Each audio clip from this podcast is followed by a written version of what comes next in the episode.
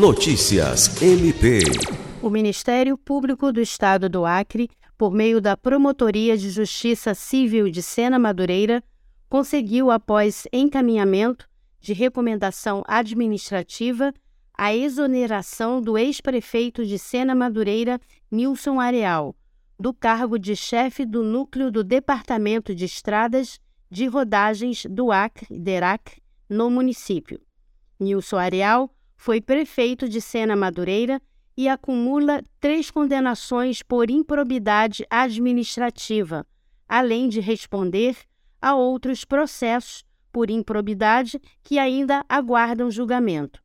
Mesmo impossibilitado de exercer cargo público por conta das condenações, o então gestor foi contratado para prestar serviços em Sena Madureira.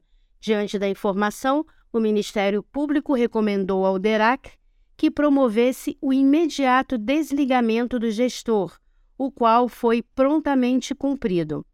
O promotor de justiça, Dyson Gomes, ressalta que, conforme a lei de improbidade administrativa, o réu condenado fica proibido de contratar com o poder público e receber benefícios ou incentivos fiscais ou creditícios, direta ou indiretamente, entre outras sanções.